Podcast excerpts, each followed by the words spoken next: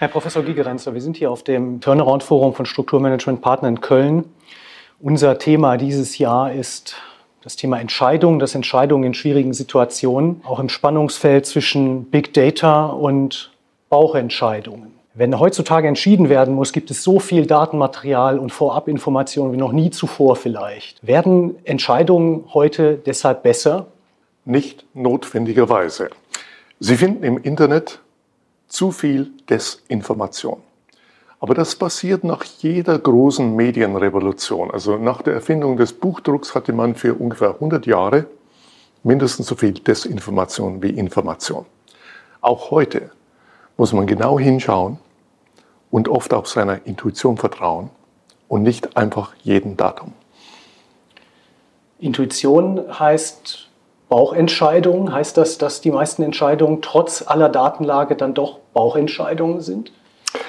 Ich habe mit vielen großen Unternehmen gearbeitet und die Führungskräfte gefragt, welcher Anteil der wichtigen professionellen Entscheidungen ist am Ende eine Bauchentscheidung?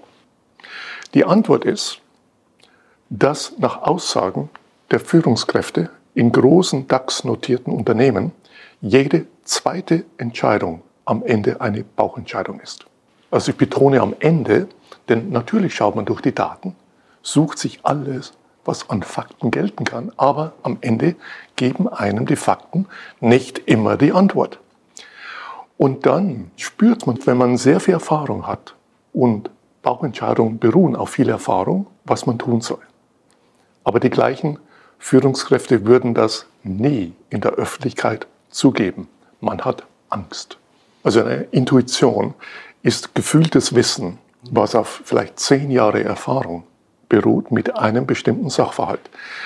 Äh, der Punkt ist, dass man sehr schnell spürt, was man tun soll, aber es nicht erklären kann. Mhm. Dennoch lenkt es vieles von unseren professionellen und privaten Entscheidungen.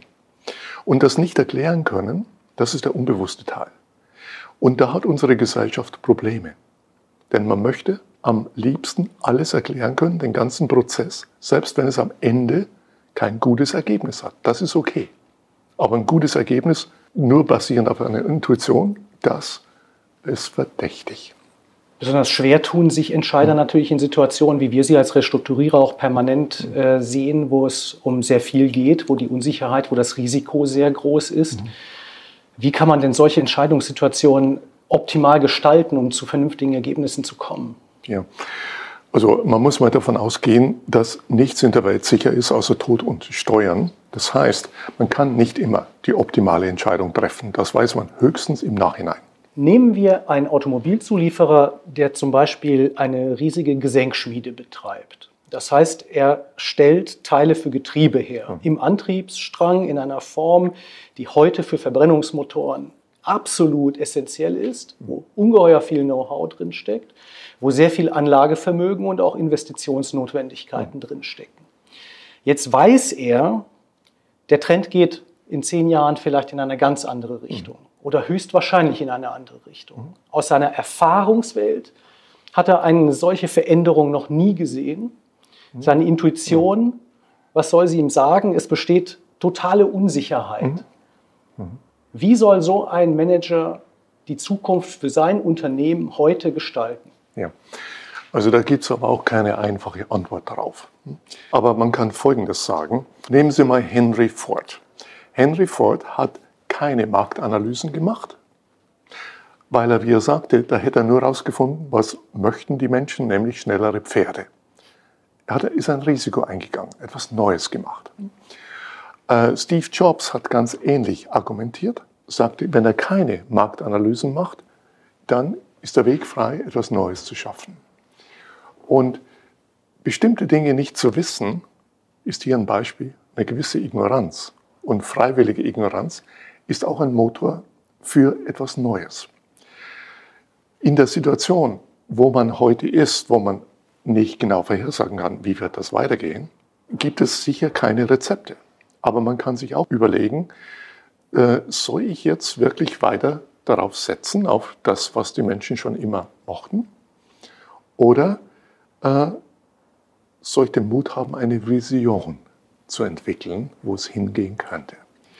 Und äh, wenn man äh, sich auf Intuition verlässt, und wie gesagt, Intuition ist gefühltes Wissen, kein sechster Sinn, keine göttliche Eingabe, mhm. keine Willkür, auch nichts, was nur Frauen haben. Wir Männer haben das auch. Dann ist es am besten in einer Situation, wo man sehr viel äh, Erfahrung hat.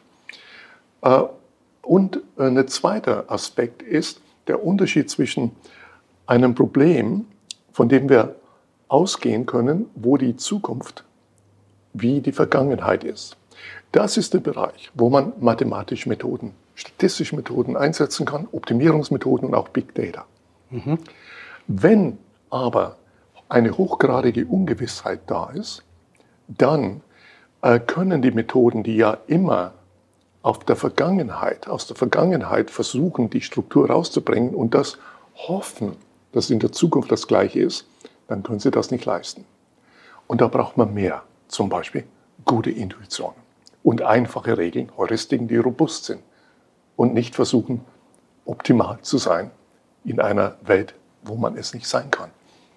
Wir sehen aber gerade bei Managern in schweren Entscheidungssituationen, in Restrukturierungssituationen, dass sie gerade den Mut nicht finden, sich auf ihre Intuition zu verlassen und den Mut nicht finden, die Entscheidung zu treffen. Welchen Rat kann man denn da geben? Ja, äh, wir haben in, äh, gerade in äh, börsenorientierten Unternehmen eine negative Fehlerkultur. Das heißt, man hat Angst, Fehler zu machen. Gibt es einen Fehler, versucht man ihn unter den Teppich zu kehren. Geht mhm. das nicht, sucht man Entschuldigen. Mhm. Und das führt dazu, dass diese äh, Führungskräfte verständlicherweise keine Risiken eingehen und keine Verantwortung übernehmen möchten. Mhm. Wo liegt denn das Kernproblem oder das, die Kerngefahr einer negativen äh, Fehlerkultur in einer Organisation? Ja. Eine der Gefahren besteht darin, dass die Führungskräfte defensiv entscheiden. Was bedeutet das? Äh, wenn ein Manager denkt oder spürt, dass die Alternative A das Beste ist für die Firma, aber der Meinung ist, wenn was schief geht, dann stehe ich dumm da. Mhm. Und dann mache ich das lieber nicht und sich dann für eine zweit- oder drittklassige Alternative entscheidet, wo, wenn da was schief geht, man selber nicht in der Verantwortung ist, zum Beispiel weil die anderen das auch machen, dann nennt man das defensives Entscheiden. Das bedeutet, dass man sich selbst schützt und dem eigenen Unternehmen schadet. Wie sieht denn dieselbe Situation beispielsweise bei den Finanzierern unserer Mittelständler aus, die risikoavers sind, vermeiden wollen, dass sie nachher schuld sind, wenn etwas schiefgegangen mhm. ist innerhalb ja. ihrer Bank und ja. sich gleichzeitig auf Rating, Unterlagen und Datenmaterial der Vergangenheit stützen, wenn sie Entscheidungen für Finanzierung in Restrukturierungssituationen treffen mhm. müssen. In diesem Bereich hat man auch das Problem von defensiven Entscheiden, negativen Fehlerkulturen und auch Interessenkonflikten. Mhm. Denn man muss ja auch an den eigenen Verdienst denken und nicht nur an Sie als Kunden.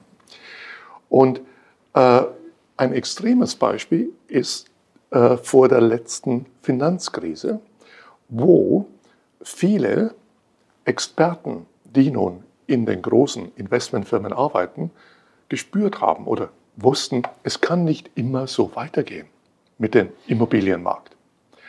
Aber wenn wir jetzt oder wenn ich als äh, die Führungskraft entscheidet, dass wir die toxischen Papiere verkaufen, damit die Firma nicht am Ende, wenn es passiert, untergeht. Mhm.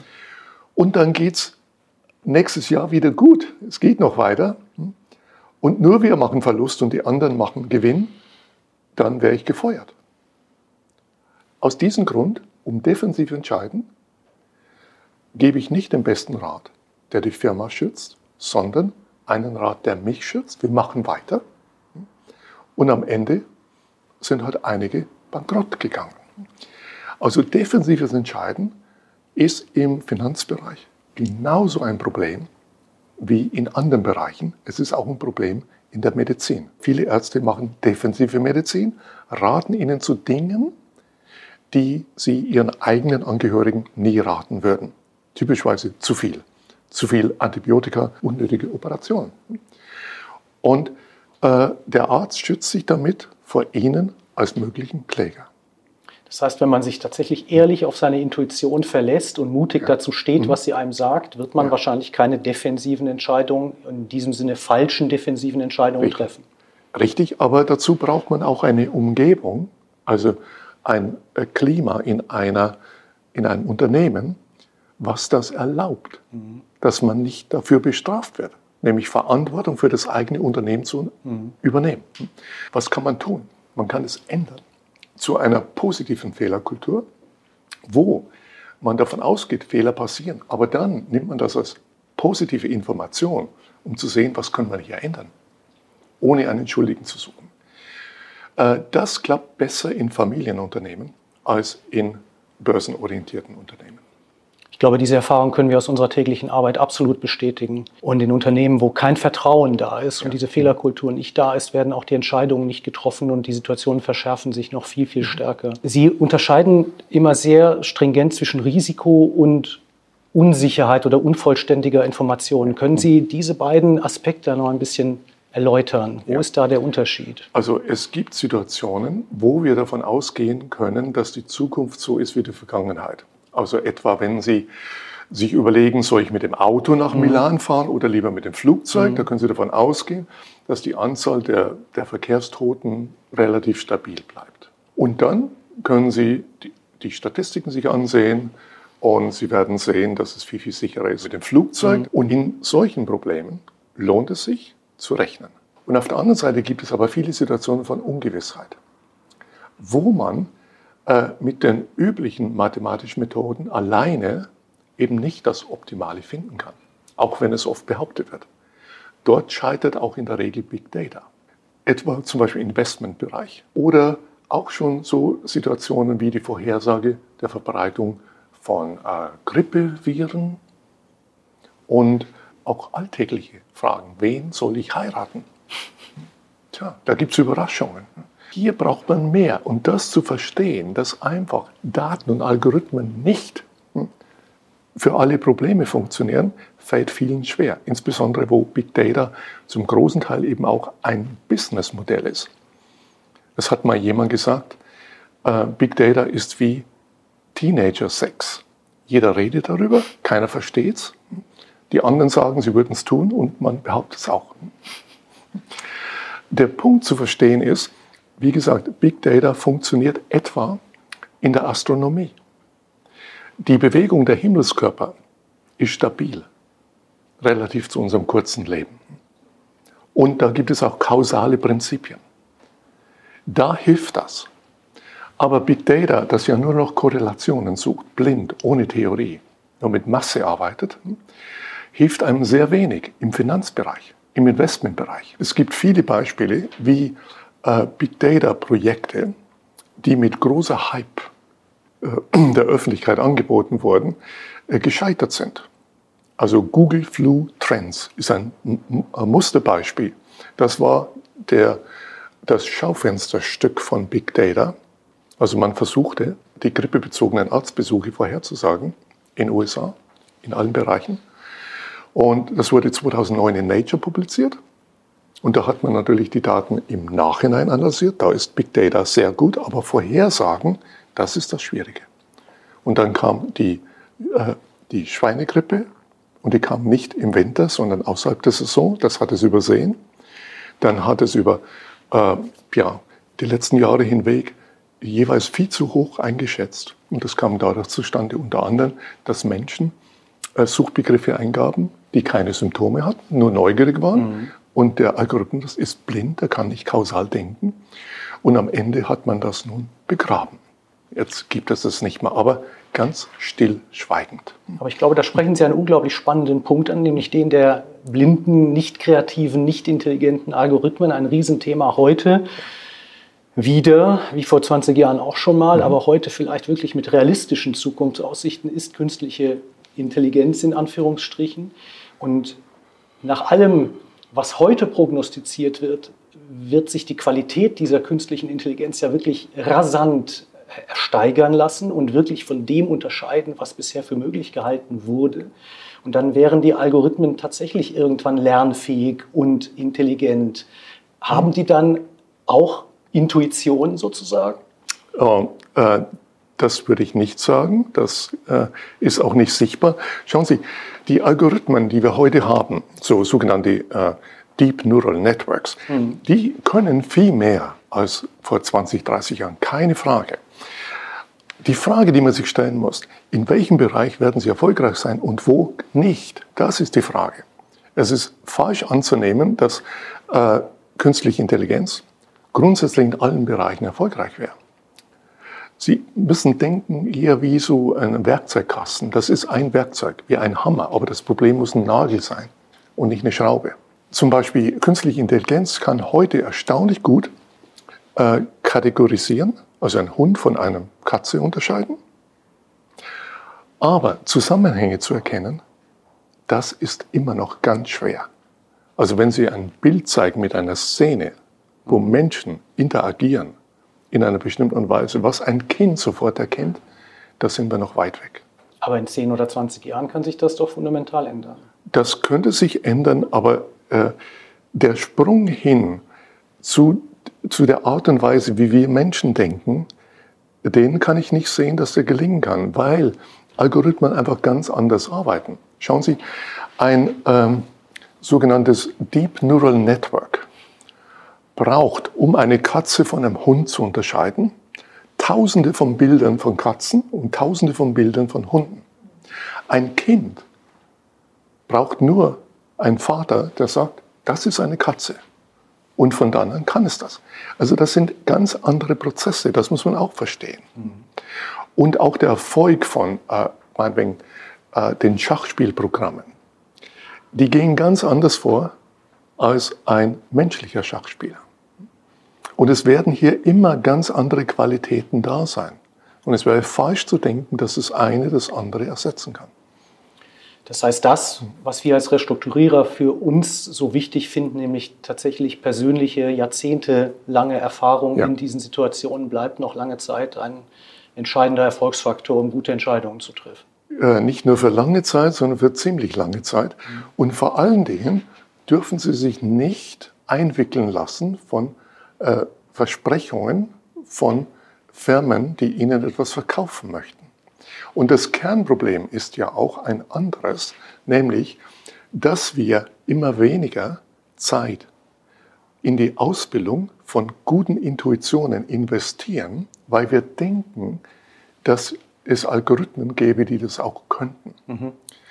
Und das ist in verschiedenen Bereichen schon ein Problem. Das heißt, wenn man Ärzte nicht mehr ausbildet, den sogenannten ärztlichen Blick zu haben mhm. und nur noch auf die Daten zu schauen, dann wird man etwas verlieren. Wenn man Polizisten nicht mehr ausbildet, durch die Straßen zu gehen und zu schauen und auch das zu kennen, sondern nur noch am Computerschirm zu sitzen, dann wird man etwas verlieren. Und das gilt für ganz verschiedene Bereiche, von der Terrorismusbekämpfung bis in den ganz normalen Alltag.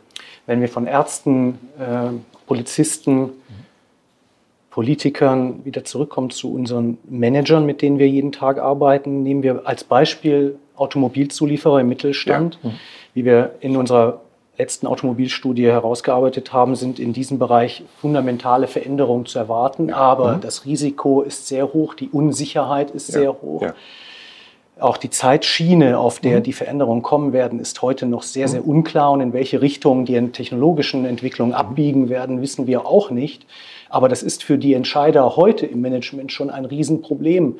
Gibt ja. es ganz einfache Faustregeln, vielleicht zwei, drei Stück, die Sie einem Manager empfehlen können, äh, als Spielregeln, die er befolgen soll, wenn er sich solchen schwierigen Entscheidungen stellen muss? Also ich glaube allgemein, dass die Kunst der Führung darin besteht, so eine Werkzeugkasten von intelligenten Regeln zu haben. Und die Intuition, die man braucht, ist zu sehen, wann das funktioniert. Ich gebe mal einfach ein Beispiel. Und die im Umgang mit Menschen, bei der Einstellung. Äh, manche äh, haben die folgende Regel. Wenn eine Person nicht vertrauenswürdig ist, dann zählt alles andere nicht. Mhm. Also alles, was am Papier steht. Ja. Das ist eine Regel. Man kann sich überlegen, in welcher Situation ist es gut Und man soll ja die Regeln auch nicht immer einfach automatisch anwenden. Aus einem ganz anderen Bereich, nämlich Investition, gibt es eine sehr erfolgreiche Regel. Kaufen Sie kein Finanzprodukt, das Sie nicht verstehen. Mhm. Wenn diese Regel vor der letzten Finanzkrise jeder auf beiden Seiten des Atlantiks befolgt hätte, wäre die Krise nicht so passiert. Ja. Solche einfache Regeln können mehr Sicherheit schaffen als die gesamten Value-at-Risk-Berechnungen und der Ratings der Ratingsagenturen, die die Krise eben weder gesehen noch verhindert haben. Und wir müssen uns auch darauf besinnen, dass es eine ganz andere Welt gibt. Wir sind auch Menschen. Wir haben etwas zu bieten, was eine künstliche Intelligenz heute noch nicht hat und vielleicht auch nie haben wird. Das wissen wir nicht. Aber aufpassen, äh, wir dürfen nicht sozusagen die ungeheure menschliche Intelligenz, die wir haben, jetzt über Bord werfen, weil wir nun denken, da käme etwas, was das ersetzen kann.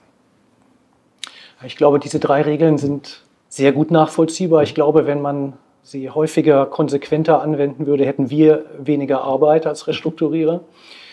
Aber noch eine letzte Frage. Trotzdem, wenn wir über Intuition sprechen, die auf Erfahrung beruht und die Erfahrung beruht auf Vergangenheit, ja. besteht mhm. dann nicht die Gefahr, dass man auch immer in Kategorien und Rezepten der Vergangenheit denkt und entscheidet und das vielleicht mhm. für die aktuellen Herausforderungen nicht mehr das Richtige ja. ist? Das ist richtig. Die Gefahr besteht.